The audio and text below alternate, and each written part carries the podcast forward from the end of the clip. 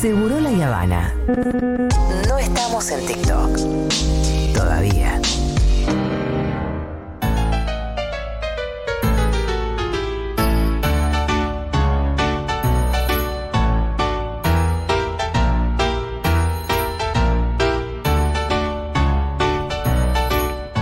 Bueno, muy bien. La cortina ya indica la presencia de Aldana Contreras en la Olis. mesa de Seguro La Habana.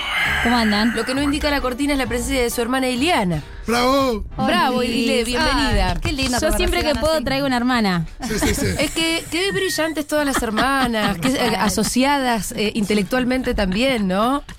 Increíble. Siempre, siempre vengo ahí con, con Qué alguna presión gente. sobre la. No, porque al mismo tiempo. Pero si hubiera. Por ahí tiene una escondida en el sótano. Hay una hermana escondida en el Bort. sótano. Que yo Está. sepa, no. Está. ¿Cómo se podría llamar? Una que salió careta, que va a la UADE. claro, podría Hugo ser. era, no era Bort. Es verdad, Hugo. una provida. Una probida. No, no, no hay, no hay. Bueno, muy bien, porque estamos con las integrantes de Nas Lazo Natal. También podría ser Nazo Latal. Lazo, porque iba a decir, arro- no sé qué me pasó que dije Lazo. Lazo Natal, que es, bueno, eh, ¿qué es Lazo Natal? Porque no es una cuenta de Instagram en realidad. No, es, es, una, es mucho más. Que es mucho más que eso. Es como un espacio de acompañamiento, Mm, así lo definimos Así lo siempre. definimos. Espacio de acompañamiento de información. Que tiene sus cuentas, por supuesto. Exactamente, tiene sus redes, pero somos mucho más que una página de Instagram, Sí, obviamente. esa, me gusta cómo- Trabajamos acompañando familias. Bueno, quienes escuchan la columna ya saben un poquito lo que hago y yo trabajo como socia de mi hermana, eh, que es psicoanalista y se, se encarga de, de- de toda la pata así, sí, que para mí es La tan pata importante. sí. Vos, Ile, además te especializaste en infancias. Claro, yo primero me especialicé como psicóloga infanto, o sea, Sí. atendiendo niños y niñas y adolescentes. Ajá. Y últimamente, ya en los últimos 8 o 9 años, me vengo dedicando como a maternidad. A maternidad. A- También a madres puérperas. También a madres Bien. puérperas, sí, sobre todo. Sobre todo a madres, porque es un, digámosle, ahora no se dice más así, un estado de la neurodiversidad complejo, intenso, intenso. No, es que cuando descubrí Es el decir- puerperio dije, che, acá tenemos que estar los psicólogos haciendo algo porque Total. pobre gente. ¿Y em, la especialidad es rara? Es ¿O hay rara. cada vez más? ¿O todavía es un.? Porque viste que siempre con Aldi hablamos como la especialidad de la puericultora todavía es una cosa rara, no existe en la carrera. Increíble. Recién hace poco empiezan a existir en los hospitales, en las clínicas, pero todavía es raro como el acceso a una puericultora. Y para mí fue tan fundamental que, bueno, por eso inventamos este espacio acá, ¿no? Claro. Hay gente que se recibe de médica sin tener eh, un par de clases exclusivas de, sobre el tema de lactancia. Re, sí, sí, yo de hecho era psicólogo, soy psicóloga, no, no era, eh, y tampoco no, sabía nada de, de lactancia, de hecho era psicóloga infanto, no tenía la más puta Mm. idea de lo que era la lactancia, Sí. lo que era una de hecho, al un principio discutíamos un poquito. Cuando Sí. yo me puse a estudiar, yo le venía con, no, bueno, porque pueden tomar hasta que hasta todo el tiempo que quieran. Y ella me miraba con sus ojitos de lacanianos y freudianos, Sí. tipo, "Mm, no Mm, sé. esto, Y se empezó, rari. pero lo lindo de eso es que se empezó, se empezó a interiorizar y dijo, pará, voy a estudiar de esto. Y, ahí, donde hicieron la como- asociación y sociedad que es Lazo. Natal. Ahí nos unimos. Sí, de hecho yo estudié pueri también porque quería saber sobre Sí. lactancia, porque me parecía un montón que siendo psicóloga infanto no supiera Mm. nada de lactancia. Así que bueno, a partir de ahí decidimos unirnos y acá estamos. Em, ¿Qué fuiste? ¿Qué fue lo primero que descubriste vos cuando te empezaste a entrar en este mundo? Respecto de, obviamente, de, de- de tu disciplina, como en términos psicológicos. Como no Eh, por ejemplo, como que digas, bueno, lo esto que decía, ¿no? El primer mito que tuviste que derribar era que dar la teta hasta la edad que Claro, el niño sí. quiera, ya era algo que empezó a derribar una primera bocha mito o creencia que vos tenías. Total. un ¿Cuál otro? de Como que me interesa de, eso. de la facu. Bueno, el colecho. Para la facu, vos Ah, estudiás psicología, el colecho es el demonio. Eh, De ¿qué hecho, más? nosotras te cantábamos, colecho no es un crimen, cuando yo quería dormir con Gala. Me cuando esas yo, anécdotas, Cuando yo quería dormir con Nina y Nina y él era como, bueno, Aldo anda cortando, le Yo cantábamos. le decía lo que me habían enseñado en la facultad, anda cortando, entonces ahí nuestra hermana Laura inventó la canción Colecho no es un crimen. Sí. Laura Contreras, estamos Laura hablando Contreras. también una referencia. Exacto. Y, pero sí, digamos que todos los mitos que tenían que ver con esto, con, la, con esta idea errónea que muchos psicólogos y psicólogas repiten, entiendo yo, de que hay, hay un apego que puede ser peligroso. Claro, tal cual, que puede tener malas consecuencias para la salud psíquica de niñas. Y vos tuviste que empezar a leer otros autores que no te daban en la facultad Total. para poner, tener acceso a otra idea posible de Sí, las totalmente. infancias y de la crianza. Sí, de hecho, Que no, te lo dan en la facu. En la- porque no entiendo cómo le. Perdón. Se pone mal, Se acá se indigna. en la facultad, ¿quién carajo viene y te dice el colecho es peligrosísimo? Porque, digamos, No, ¿qui- y ¿quién? aparte causa mucho daño en los sectores populares que a veces no tenés posibilidad Total. de no colecho. Exacto. Y te te- yo dormí con mi mamá y mis, her- y mis hermanos hasta los 14 años. Claro. casi. Claro. No, es que hay mucho prejuicio y ese prejuicio lo llevas a la atención y eso es re complicado. No, y aparte que eras mal mirado. Claro, y claro. Yo no decía en ningún lado que dormía con mi mamá y con mis hermanos. Sí, pero puede tener que ver con necesidades, también puede tener que ver con una cuestión cultural. En Japón es diferente acá también. Claro, bueno, totalmente. Y yendo a la cuestión cultural, yo me acuerdo un, un primo mío que su nene se le meten en la cama y se le sigue metiendo en la cama, y él me lo cuenta con un poco de vergüenza, ¿no? Claro. Y yo, conociendo cómo funciona la cabeza de mi primo, yo sabía que era lo que a él lo iba a reconfortar, que no sé si tiene algo de asidero o no, pero le digo, ¿vos pensás que el hombre de las cavernas, como hablar de, de- de la antropología casi? Exacto. ¿Cómo ¿Cómo te pensás que dormía en una cunita aparte? Claro, una cuevita en otra habitación. Preparale otra cueva. Yo sabía que él iba a entrar por un lugar como medio de la. como. Estaban todos con frío durmiendo juntos. Y ahí vi que le cambió la cara, el chabón sintió que no estaba cometiendo un crimen. Claro. Eh, pero no sé si hay algo de eso también, como si podemos remontarnos a una cuestión antropológica que incluso explique el colecho y Sí, o, total. o por lo menos nos quite la culpa. Pero es que es así, o sea, cómo dormíamos en la antigüedad, cómo dormíamos hasta que la medicina no empezó a ingresar y a decir, bueno, los bebés tienen que dormir así, asá, las mujeres tienen que parir de tal manera, tienen Acostadas. que, claro, tienen que amamantar, no, no tienen que amamantar, tienen que dar leche de fórmula, o sea, hubo un montón de cosas que Sí. cambiaron a partir de la introducción de la, Claro. de la medicina y de los varones, perdón, que... que- Sí, la medicina hegemónica y patriarcal. Tampoco somos Ivana Nadal, quiero No, aclarar que estamos por favor, de acuerdo. trabaja en un hospital hace muchos Eh. años, de psicóloga sí, de sí, planta, no, sí, no, no, está en que, contra. no es que estoy diciendo, no, bueno, sí, vivamos del aire y... Sí, sí, sí. Pero sí, a full, hubo ahí Pero como una hay sesgos en la medicina. Total, sí, en la psicología también, Mm. inevitablemente. Y eso genera mucha culpa. Para mí lo, lo más triste de ver en, en madres, amigas, digo, previo al lazo natal, fue ver la culpa que generaba. Como mi psicóloga me dijo que le estoy haciendo un daño, que le voy a hacer dependiente. Bueno, desde que le prejuicios... voy a causar un daño psicológico, creo que Sí. eso es re complejo. O prejuicios del tipo va a ser homosexual porque duerme con los padres. Es este. esta- Ay, pero sí, por ahí- ahí favor. se mezcla tan- la homofobia. ¿Qué Está están estudiando en la facultad? Pero es terrible. ¿Pero de dónde viene? ¿Es una mala lectura? ¿Qué es? ¿Qué es? Y son lecturas como más antiguas por ahí. Pensá Sí. que todo, toda la gente que estuvo teorizando y que seguimos leyendo, toda gente de más o menos 1950. Entonces, bueno. Hay si algo no que se tiene que ayornar un poco en el no hay una psicoanálisis. actualización, sí, a full. Y lo digo como psicoanalista y como Mm. persona que me parece re importante volver a las fuentes. Pero si no hay una actualización, seguimos repitiendo las mismas pavadas y no da. Bueno, muy bien. Acá eh, tanta cháchara, Tanta en realidad, cháchara. porque lo que estamos haciendo es presentando el libro de Aldana Contrera e Iliana Contrera, que se titula ¿Y ahora qué? Lo que nadie nos cuenta y tenemos que saber sobre embarazo, lactancia y crianza. Es un libro que yo menos mal que la estudié a ellas y que las conocí justo un mes antes de parir. Eh, muy, muy de casualidad, Julita. Nos encontramos Ah, no, en la es sala. espectacular. Es Maravillosa Pa- la ¿Nunca historia. contaron No. la anécdota? no, la ¿Se anécdota conocieron? No, No. eh, se remonta más todavía. Todavía más. Aún. Ahora lo voy a contar. Es muy buena esa Sí, anécdota. porque yo tuve casi un ángel que ustedes dos llegaron. Y para mí fue fundamental los datos que me dieron. Me dieron em, una, datos muy precisos y concretos que te resuelven quilombos como que te estén sangrando los pezones. y después también una óptica y una visión y una cosmovisión sobre la crianza que yo también hoy agradezco porque me parece que nos permite disfrutar mucho más todavía. Tiene que ver Claro. también con, con el disfrute en definitiva. A full. ¿Por qué lo digo esto? Porque hay una lectura que es como, ay, esta crianza nueva, respetuosa, es como que el, el- sos esclavo del niño. Sí. Y es al revés. Le juro que la crianza respetuosa es más libertad para todo el mundo. Exactamente. Parece que un poco más de goce para todo el mundo. Al revés de que es una lectura incluso feminista para mí equivocada, sí, ¿no? Sí, sí. Bueno, también hay, en internet hay de todo. También Sí. hay cuentas que, que avalan un poco esta lectura de, bueno, acá la madre, si hacemos crianza respetuosa, tiene que vivir las 24 Abnegada. horas para sus niñes. No es nuestra postura y No. no es la postura de un montón de cuentas, o sea, no solamente la nuestra. Sí. Pero sí, tal cual, la crianza respetuosa es eso, es respetar no solo a las niñas, sino también a quien está del otro lado sosteniendo esa crianza, porque si no es insoportable. ¿Quién puede? Sí. Es eh, básicamente entender que son personas y no cosas. Claro, exactamente. y respetar eso de que, que son personitas pe- más Exacto. pequeñas. Sí, y también ahí me, me parece muy peor lo que dice Ile,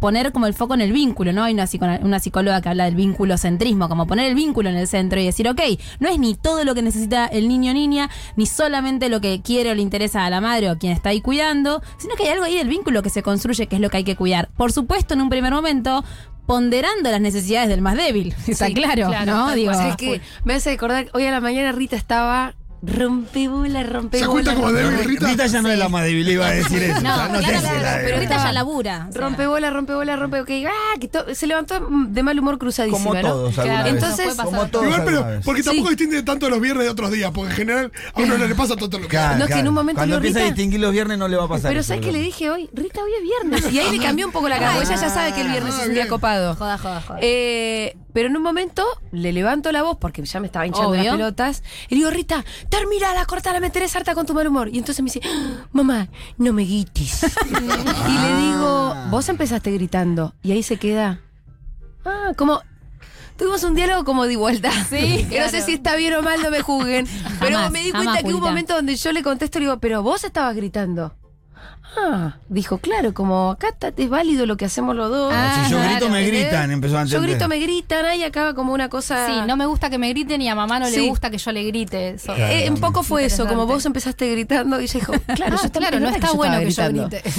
Eh, mm, Bueno, pero ese no me grites, o sea, posta, me- va a parecer Sí. exagerado, pero es re importante, porque Sí. está diciendo tipo, "Ah, este es mi límite. Y eso tiene tres años, o sea, No, es como, eso es no sé maravilloso. si, al menos en nuestras crianzas no existía. No. No, No. no se nos pasaba por la cabeza No. decir. Yo le llegaba a decir a mi mamá, no me grites, me bomboleo. o sea, Yo creo que a los salía. 15 recién le dije, no me digas vos porque eras hermana yo al día yo de no hoy no me le no me le planto a mi vieja ni loca. Mamá, si estás escuchando, yo, Yo, no me yo planto. me pasa que eh, a mí lo, lo que me está pasando últimamente con Manu es que no, no más que envidiarle sus actitudes. sí. Claro. O sea, ¿cuándo en la vida Y uno su dijo, pelo. no, yo nunca, o sea, me ponían, un- no sé, una media que me quedaba, que me, me incomodaba, nada. y podía estar dos semanas con la media que me incomodaba. Ay, pobrecito. Y Manu te dice, no, te señala, no, no, no, no. Está mal esto. eh, pero esto estamos recriados con, con esto de. Bueno, no- y bueno, después cada uno también tiene su propia personalidad, ¿no? Pero esto de no ser capaz de decir lo que te molesta. Obedecer.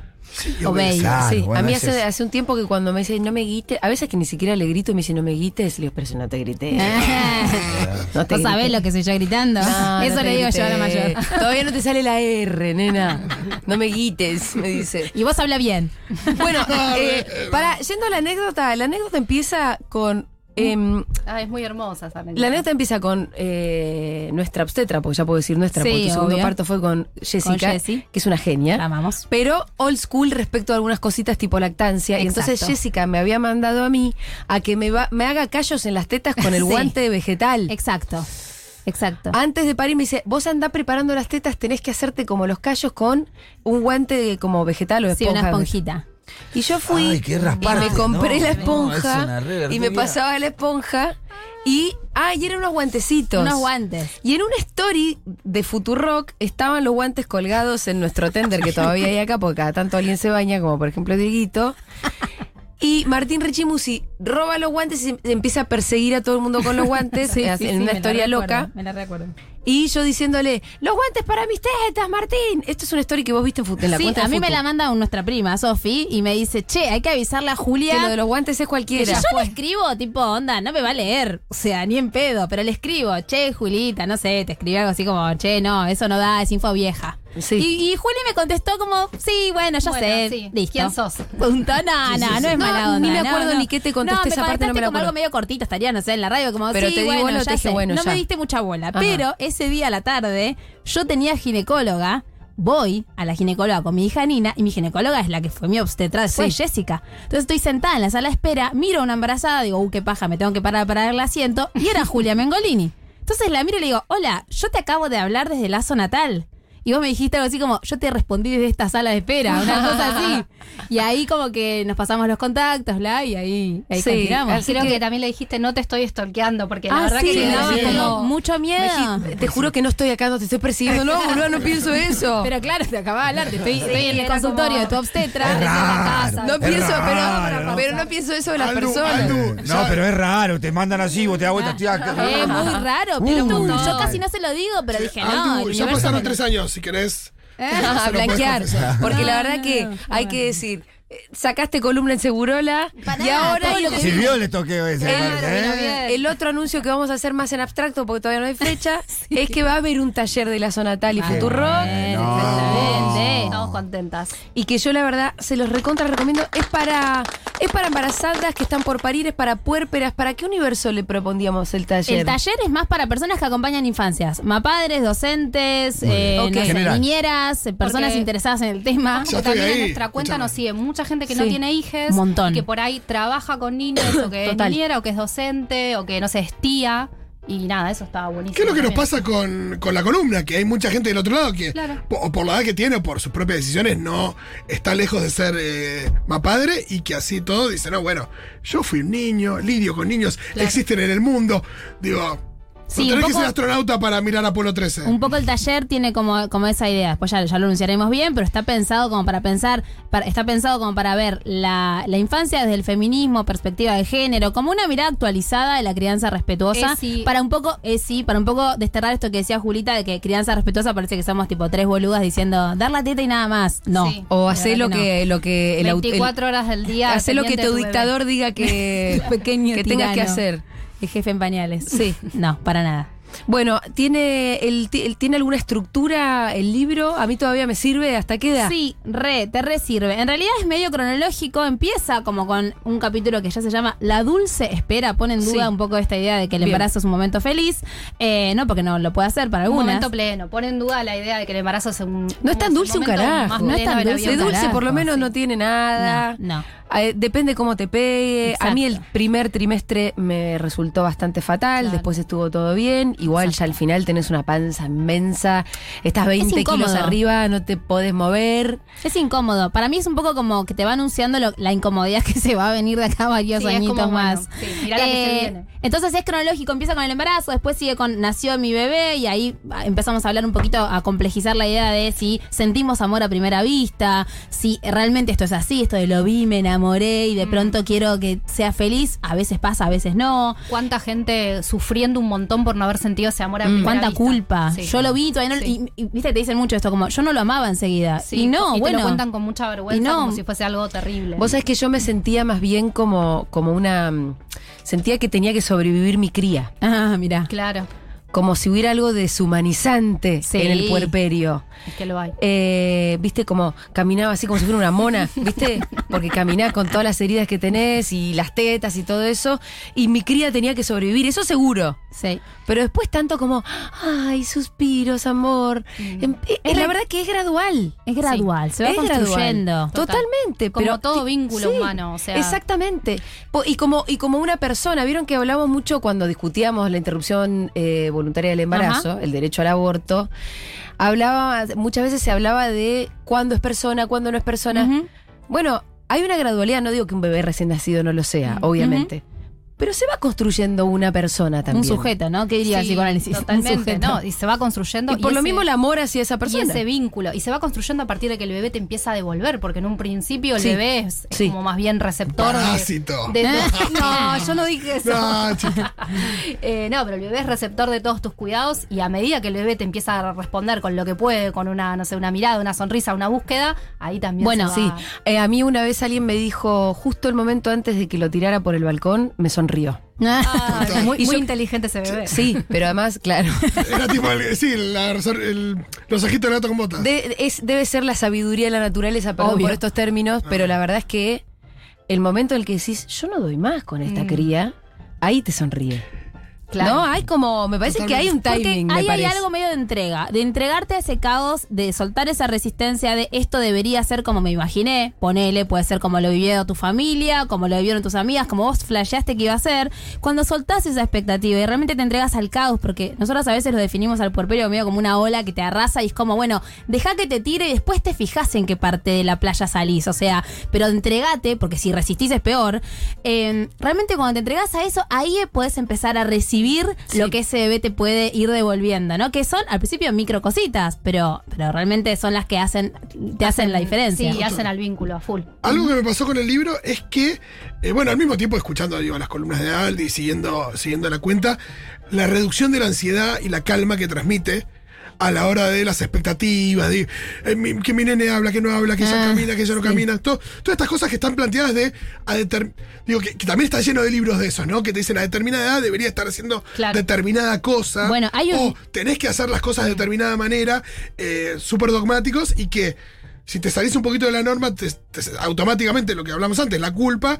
Y este libro me parece que, que va en contra de, de esos dogmas, y está buenísimo. Sí, de hecho hay un newsletter muy hay varios newsletters muy conocidos que vos pones, no sé, tu fecha de probable parto en alguna página porque quisiste lo recibo, comprar ¿eh? y te llega, viste, bebés y más o todos esos. Y esos son tu bebé de 18 meses, debería decir 50 palabras, debería, ta, Sí, ta, ta. sí, sí, sí, Y vos sí. empezás y- pero ah, también pasa a No mí, hay manera, a no hay comparar, manera de a decir, no pará. Gala dice 12, no dice 16. Eh, entonces, bueno. Yo ya me desuscribí, pero cuando me llegó lo- el de la cantidad de palabras me puse a contar. Y No, no llega ni en pedo a 20. Ni en pedo, tal cual. Pero había que contar también el guau guau y todo eso, Sí, ¿eh? había, había otras cosas. La mejor app es la que te mostraba el tamaño del bebé a lo largo de la, gestación, pero comparado con elementos del cine. Sí. Eso Ah, esa no la conocía, la de cine, Sí, muy no, vos. Tiene el tamaño de un gremlin, tiene el Ah, tamaño de bueno. el, No, Pero yo ¿cómo saber el tamaño de un gremlin? No, Claro, bueno, muy pero para decía- pito. Yo conocía la de las verduras, tipo. el hoy paraguas es de Mary como- Poppins, claro, una bellota. Eso, exacto. Sí, pero cuando te vienen con verduras muy de afuera y que no Te iba a se decir que consiguen no por sé acá. muy bien. Sí, una granada. ¿Cuánto mide una bellota? Ay, no sé cuánto es una granada. bueno, pero después la idea, esto sí quiero que quede claro, es un libro que está pensado como para que te sirva hasta los cinco años más o menos, ¿no? Y de hecho, todo el capítulo final habla de nosotras, quienes portamos a esa, ese bebé o quienes maternamos sin haber portado a ese bebé. Eh, esto todo lo que tiene que ver con la presión, los mandatos, la presión por volver al cuerpo de antes, algo que acá hemos hablado otras veces, amistades, que fue la columna creo que más polémica acá, esa niñofobia, amistades después de Sos los bebés. ¿eh? Has- Bueno, has yo no soy polémica. Julia había empezado hacía dos días y tiró un par de máximas. Ay, que- pobrecita, la metí en un quilombo. yo no soy polémica, yo soy una, una picha. Ah. Fue peor la de mala fama. Eh, Sí, es verdad. Ahí tu- tuve que salir a hacer un video. ¿te Es acuerdas? Verdad, es verdad.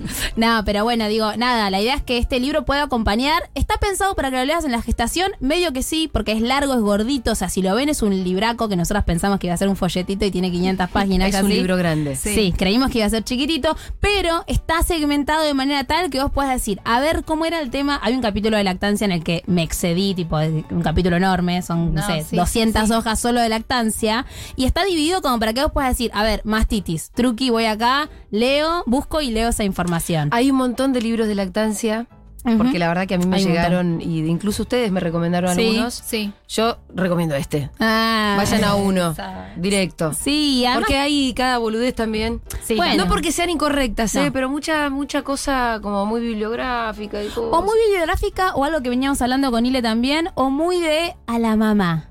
A la mamá y que está escrito como medio para subestimarte, Sí. ¿viste? Sí, como... esa infantilización re típica que hay en, Sí, en de la maternidad. Ay, que viste, es Las medio como, no me hables así, viste, como, sostené tu pecho, uy, viste, no, no, me, me- me choca. Entonces este libro está escrito como, como hablamos nosotras, Sí. que es un poco así. Un poquito más formal que como hablamos, Sí, pero un pero poquito más formal y más nerd. Pero, pero como para que sea accesible, pero a la vez está todo lo que está escrito ahí, somos muy obses, está todo con sustento, bibliografía, teórico, todo. Es como la última info disponible, pero escrito de una manera sencilla, que cualquiera Amena. lo pueda, lo pueda leer.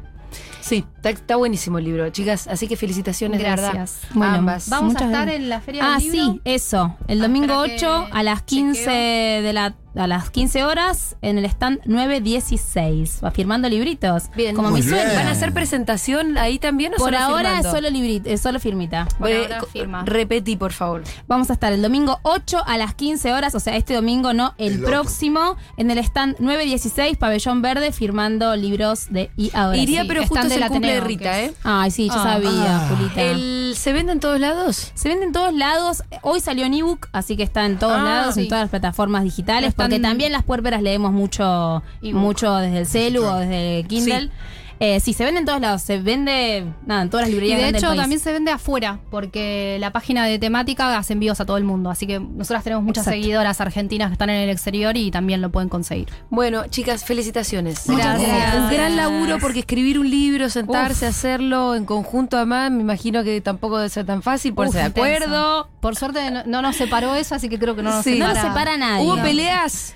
Eh, somos intensas, pero Sí. sabemos cuál es el límite de la otra. Ok. Es como que Una en gran cuanto hay definición, una carita y un cosito, bueno, bueno, terminalo vos, bueno, bueno. Ah, está bien. Y ahí apa- apagamos eso. Hubo mucho digital porque fue en pandemia, entonces Sí. hubo mucho, no nos juntábamos a escribir. Cada pero- uno escribía un poco su capítulo Y o se tuneábamos escribía- ¿Se a la pisaban, otra. ¿Se pisaban en Drive sin avisarle a la otra? No, no, no. Ah, To- bueno. Ah, todo me el encanta tiempo- cuando infantasmiten el mismo drive. Todo el tiempo tuneábamos a la otra porque nos tuneábamos Claro, todo el tiempo. todo el Como, tiempo. Ile, esto está muy formal, Ile, esto está mal. O ella me dice, Aldo, esto no se entiende. Y nada, pero bien, bien. Sí, sabemos nuestros, nuestros límites. Exacto. re. Sí, alguna que otra vez me has dicho, no me hables así. Sí, no me hables así. Bueno, está bien. Así como yo no estoy hablando con Rita ahora. Claro. No me quites. No me guites. Tampoco. Se tiene que decir, no me guites. Vos me guitaste. Vos me quitaste primero. Bueno, muy bien, Aldana Contreras, Eliana Contreras presentando su libro ¿Y ahora qué? Lo que nadie nos cuenta y tenemos que saber sobre embarazo, lactancia y crianza. Un libro para embarazadas, puérperas y para madres con niñas pequeños. Eh, ojalá yo hubiese tenido este libro, pero por suerte las tuve ustedes, pero me hubiese venido bárbaro. Fue. De Gracias, verdad, Julita. Están- Gracias. La verdad que todas las cosas que hay que saber están acá. Y son un montón de cosas que hay que saber. un montón. Porque si no, estás volando sin instrumentos realmente. estás cayendo en un ca- paracaídas sin paracaídas. Eso es lo que te pasa. Esta idea de es todo natural. No, hoy No, o hice sea- el curso de preparto, ya está. No, No, querida, qué no. curso de prepa. No lo hagas, no lo hagas. de hecho ni lo hagan, no pierdan el tiempo. No, háganlo, háganlo, pero sumale más info. Muy bien, ya